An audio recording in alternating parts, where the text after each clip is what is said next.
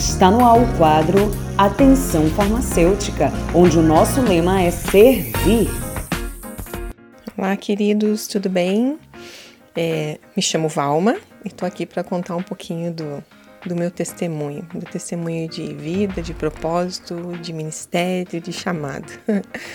Espero em nome de Jesus que eu consiga é, resumir um pouquinho aqui da minha caminhada com o Senhor e principalmente ligado a essa missão maravilhosa, né, que é essa missão mais, mais no mundo aí, né?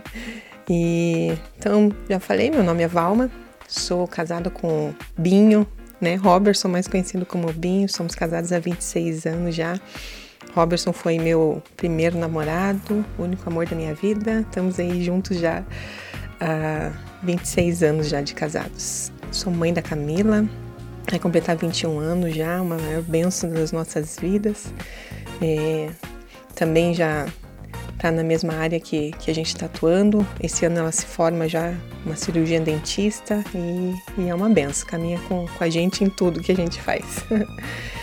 então, eu sou uma cirurgiã dentista, é, sou técnica em prótese também, sou serva na casa do Senhor, é, sirvo na igreja local nos ministérios né, de é, presbitério, somos líderes de casais também, somos líderes de célula, mas estamos ali para servir em tudo, né? Trabalhamos na cozinha, no infantil, aonde a gente precisa estar tá servindo, a gente está servindo, né? Então temos esse trabalho dentro da igreja local também aí, bem, bem intenso, mas muito gratificante também. É, sou Sou membro da Bola de Neve de São José dos Pinhais, né? Então temos já algum tempo de caminhada. Isso tem já 18 anos de conversão, né, ao Senhor. E a minha história com a Mais começou, né? Eu preciso falar um pouquinho da minha história da odontologia para entender um pouquinho o que, que é viver esse algo a mais na nossa vida, sabe? É, então eu sou formada, sou técnica em prótese dentária desde 2005 e abri o meu tinha meu laboratório próprio, né? E em 2012 surgiu a oportunidade de fazer a faculdade. Surgiu assim de uma oportunidade porque Deus conhece meu coração e sabe que eu não tinha uma ambição tão grande em relação a isso. Nem nos meus sonhos mais ousados eu imaginei que um dia eu teria a oportunidade de fazer uma faculdade. Deus sabe disso. E foi surgindo a oportunidade e eu fui indo muito incrédula, né? Indo por mais por obediência, mas sem saber aonde eu iria, o que iria acontecer e se eu teria condições de cumprir isso, né? E eu lembro que que eu fui os primeiros dias para a faculdade ainda com essa expectativa de que, nossa, era um sonho muito, muito louco, muito fora da minha realidade, assim que eu tivesse a oportunidade. Porém, o dia que o primeiro dia que eu entrei dentro da faculdade, eu fiz uma oração, Senhor. Eu falei assim, Deus, se não for para o Senhor estar aqui dentro comigo, eu não quero estar. E eu percebi que a cada dia, a cada mês, a cada semestre que eu conseguia superar e vencer, eu via que realmente ele estava lá dentro comigo, porque fisicamente era impossível, né?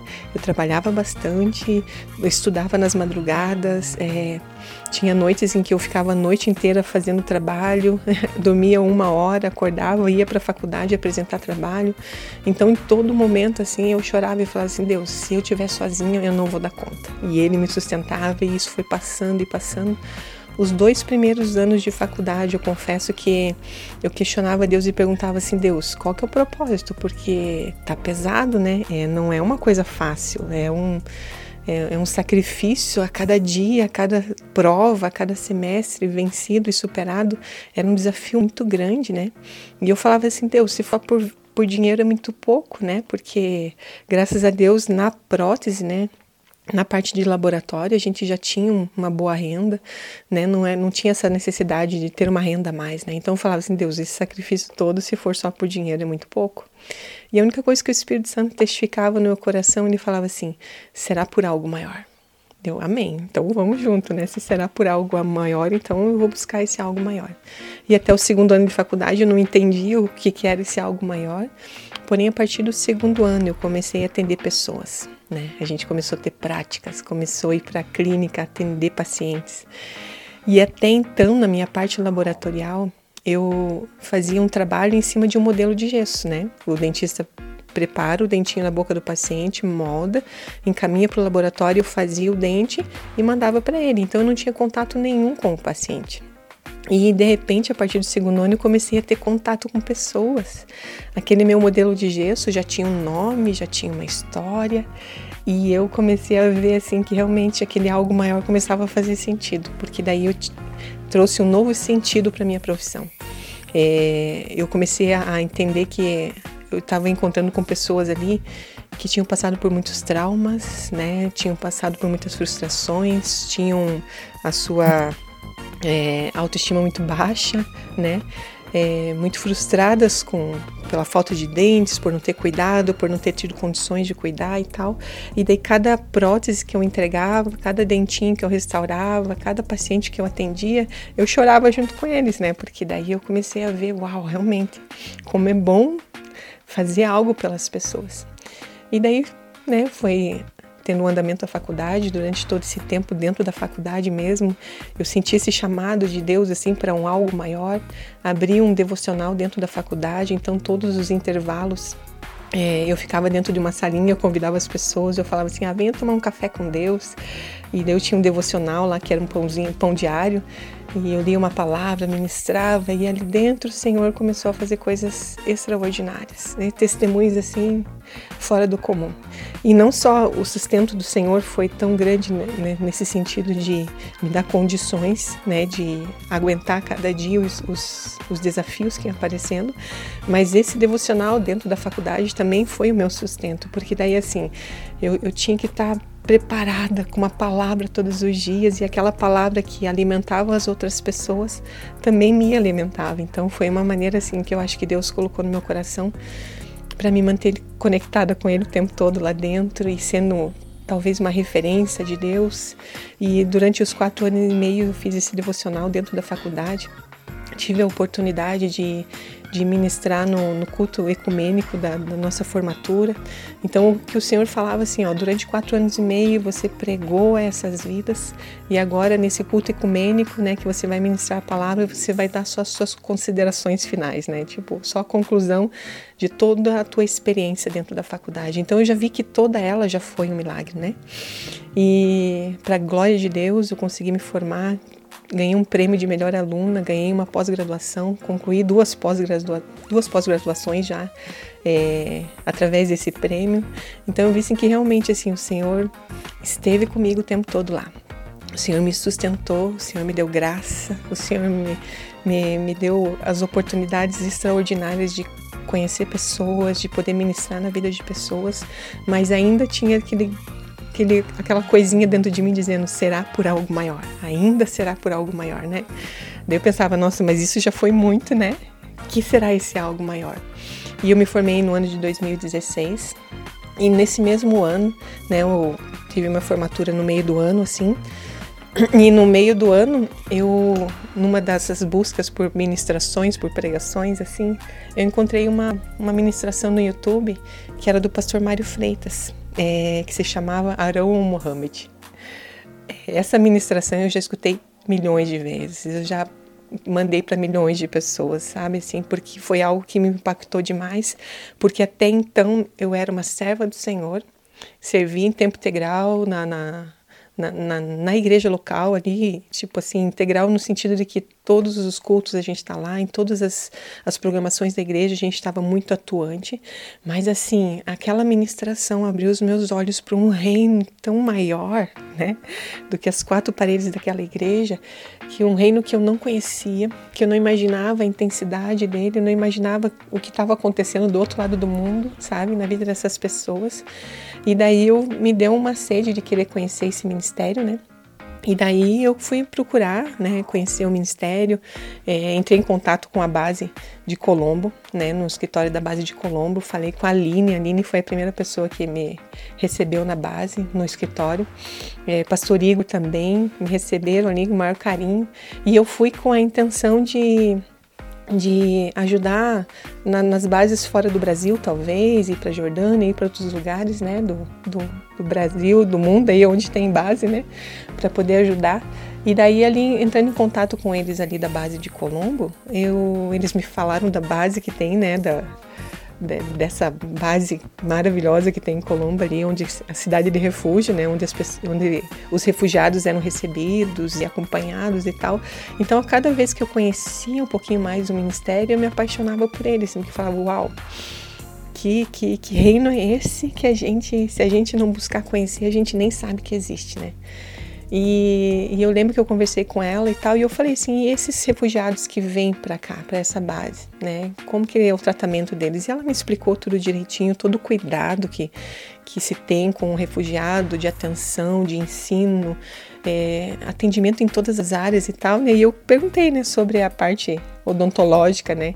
Ela falou, ah, quando alguém, algum refugiado precisa, a gente levanta uma oferta e a gente ajuda a tratar esses pacientes também, né? Esses, esses refugiados, né?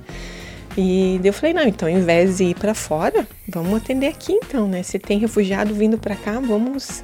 É, é, eu, eu abro mão de, de, uma tarde, eu abençoo vocês, eu, eu tiro esse tempo, é todo de vocês, toda quarta-feira à tarde é de vocês, então né, tragam os, os refugiados aqui no consultório que eu atendo eles. E eu comecei esse processo de atendimento nesses para os refugiados. Eu lembro que o primeiro dia que, que eu recebi alguém lá foi em agosto de 2017. Até eu tenho a fotinho guardada ali até hoje. E eu lembro que ele também tinha vindo, eu acho que da Jordânia, não lembro.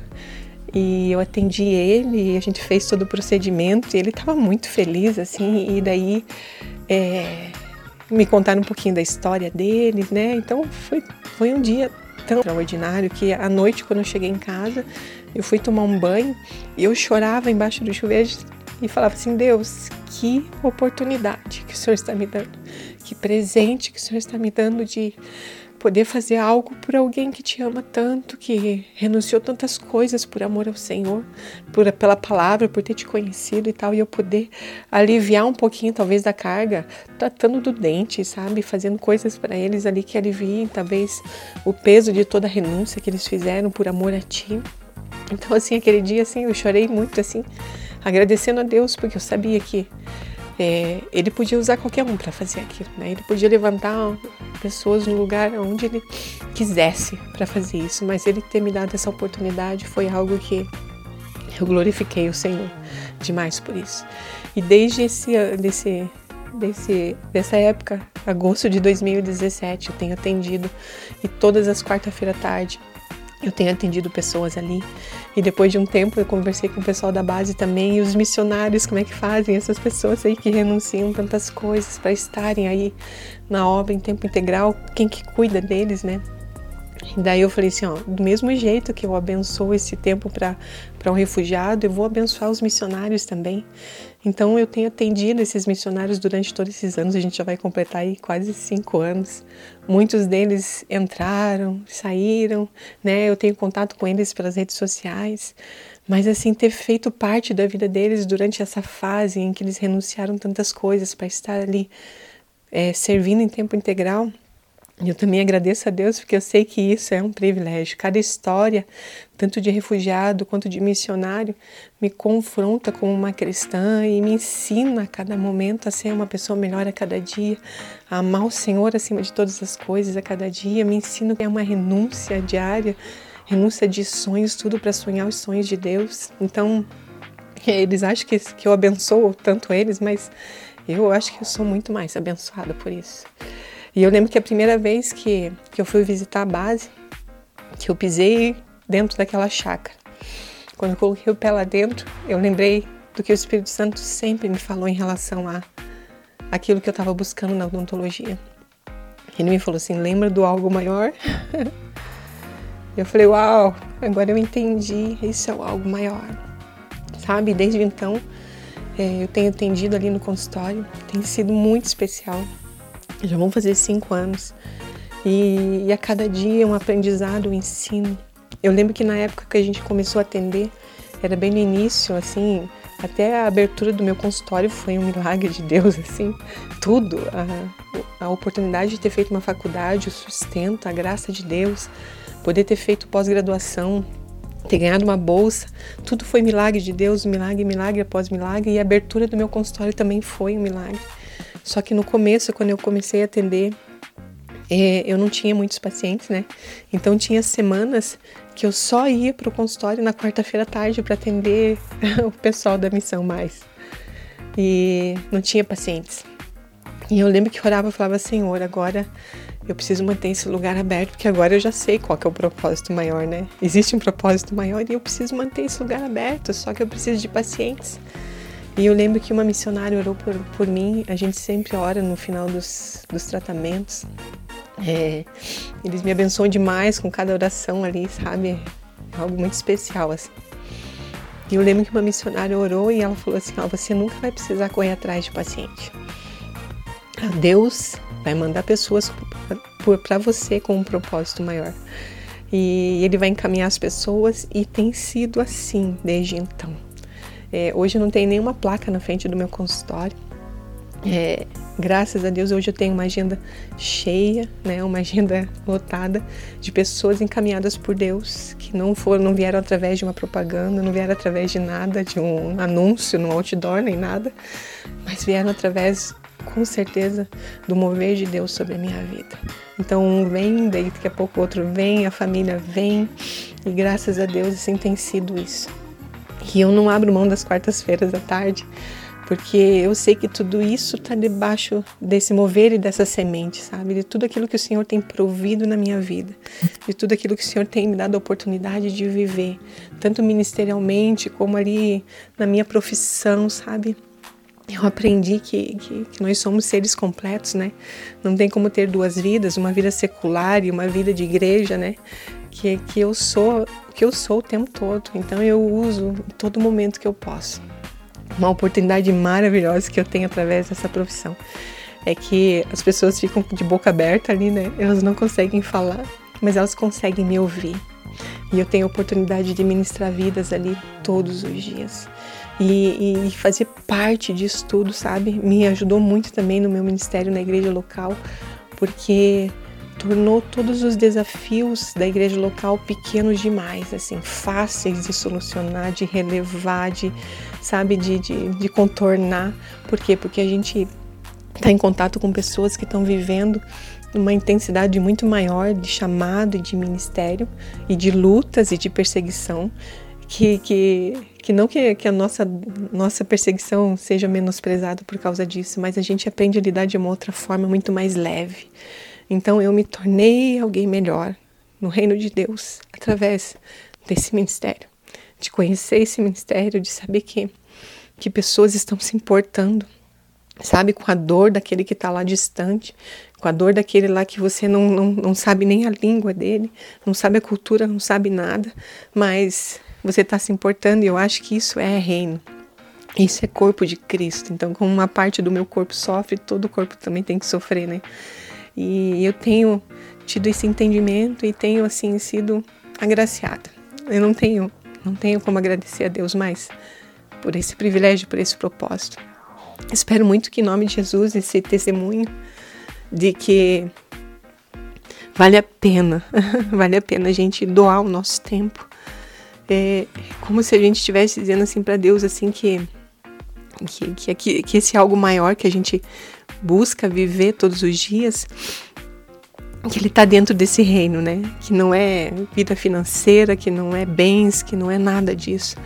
São testemunhos e são experiências que nos alimentam e que fazem a nossa vida valer a pena. eu lembro que no começo, quando eu começava a atender assim, e atendia um atrás do outro, assim, era o dia mais cansativo às vezes, né? Porque eles vinham muitos juntos assim e eu atendia. E eu chegava em casa muito cansada, mas tão feliz, tão realizada, tão assim cheia da presença de Deus, dizendo assim: "Uau, Deus, hoje meu dia teve um brilho diferente. Hoje meu dia foi algo especial". Então eu vejo assim que, que todas as vezes que a gente se coloca à disposição do Senhor, a gente se surpreende porque a gente acha que ah, o doar, o dar, é, o abençoar, são coisas que a gente só está dando, mas a gente está recebendo assim sempre cem vezes mais. Então, nada do que eu faça ali para um missionário, para um refugiado, ou para quem for, né? Abrir o meu coração assim para abençoar tantas vidas, não é só ali em relação à missão mais assim, mas hoje Eu abençoo muitas pessoas, assim, pessoas assim que o Espírito Santo me conduz assim a honrar, abençoar, cuidar. É, cada dor de papel, é, tem uma, uma venezuelana que eu atender agora também no consultório, que veio para cá, que precisa de tratamento. Então eu tô o tempo todo assim com o coração tão aberto, assim, Senhor, onde o Senhor quiser que eu vá, eu vou. O que precisar fazer, eu vou fazer. Porque esse é algo maior que o Senhor sempre ministrou na minha vida.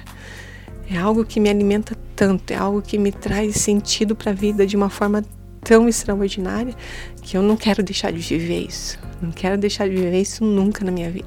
Então, tudo que eu faço, tanto em igreja local, quanto na missão mais, quanto para as pessoas que vão até o consultório ali, né? É, é sempre assim algo que vem, que vem do coração, é com uma satisfação muito grande, com aquele sentimento assim de que você não espera nada em troca, né? Mas que, que Deus te dá, que Deus é, derrama na sua vida algo assim que não tem explicação. Por essas experiências eu me tornei, me tornei uma pessoa melhor, uma filha do Senhor melhor, uma serva melhor, uma esposa melhor, uma mãe melhor. A experiência que a minha filha está tendo de acompanhar tudo isso junto comigo ali, eu vejo é, o quanto ela é ativa na presença de Deus, o quanto ela busca. Eu sei que isso é, é, é um reflexo daquilo que ela tem vivido com a gente ali, dessas experiências, assim, sabe? Então eu sei que são sementes que estão sendo plantadas por onde a gente passa e que vão produzir frutos para a glória de Deus e que ah, isso daí faz a vida valer a pena. E se eu pudesse deixar hoje um conselho, né, em relação a, ao chamado, à vida, a tudo, é encontre esse algo maior na sua vida. Encontre esse algo maior, porque daí assim, o teu trabalho não vai ser mais um trabalho comum, os teus dias não vão, vão ser mais dias comuns, né? Tudo que você fizer vai ter um sabor diferente, né? Vai ter retorno financeiro, vai ter retorno de satisfação, de bens, de tudo vai, mas é isso está sempre em segundo plano. É, a experiência, as experiências com o Senhor de esse algo maior, essas não tem preço. E a gente tem essas experiências quando a gente abraça o reino dele, ama as pessoas que ele ama, sabe? Então isso tudo assim traz uma satisfação e uma plenitude de vida que não tem explicação. Então, como profissional da área de saúde também, eu preciso deixar um, um conselho, né? um ensino nesse momento.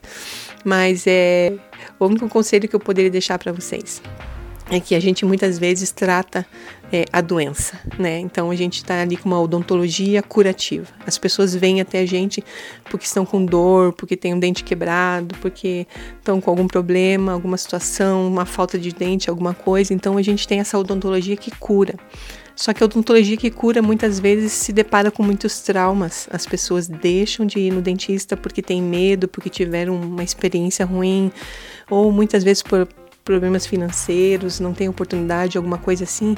E quando ele chega até o consultório para buscar uma cura, ele acaba tendo uma experiência ruim muitas vezes, porque a, é, acaba tendo muito desconforto, né? É, não é um atendimento fácil de se fazer, porque a gente vai lidar com dor, vai lidar com uma, uma, insatisfação, com algum, algum trauma, alguma outra coisa assim. Então hoje o conselho que eu deixo para vocês parece até uma, uma frase comum, né, que você já deve ter ouvido muitas vezes, mas visite regularmente o seu dentista. Né? Eu creio que cuidar do templo do Espírito Santo começa também pela boca, né? Começa pelos nossos dentes, porque daí você vai ter uma odontologia preventiva aquela odontologia que é mais leve, que pega os problemas no início, que são fáceis de solucionar, onde ele não tem tanto desconforto, não tem dor, né? Então isso tudo motiva e incentiva para que eles gostem de estar ali no dentista, né? E não, não, não, não vejam aquilo como se fosse uma tortura, um trauma, né? Então, é, cuide dos seus dentes, né? A palavra de Deus, eu tenho, ai, muitas coisas o Senhor me ministra através disso, desse cuidado, assim. Eu sempre peço para o Senhor, assim, Senhor, me ajuda a amar mais as pessoas, me ajuda a servir mais, me ajuda a, sabe, fazer coisas, essa bondade mesmo que flui da gente, que eu acho que isso manifesta a glória de Deus hoje. É, a bondade, assim, tá ficando escassa, é, as pessoas estão tão... É, cheio de trauma, cheio de medo, insegurança e tal. Então eu oro a Deus assim para que Ele coloque isso dentro da minha vida, para que isso flua naturalmente da minha vida. E, e uma das coisas que Ele ministra muito na minha vida, assim, em relação a isso é é, amar o próximo como a ti mesmo. Então, assim, eu preciso me amar muito, eu preciso me cuidar muito. Para quê? Para que eu consiga ter esse amor para as pessoas que estão à minha volta também, né? Então, cuidar-se faz parte de um processo de cumprir um propósito de Deus. É, cuidar-se, estar bem. Alguém com dor não consegue pregar a palavra, alguém com dor não consegue orar, alguém com dor não consegue, ela, né? Simplesmente aquele propósito muitas vezes fica é, estagnado, fica paralisado por um tempo de um tratamento que você poderia ter evitado. Então, assim, todas as vezes que a gente se cuida, a gente se ama, a gente está ali criando recursos, né?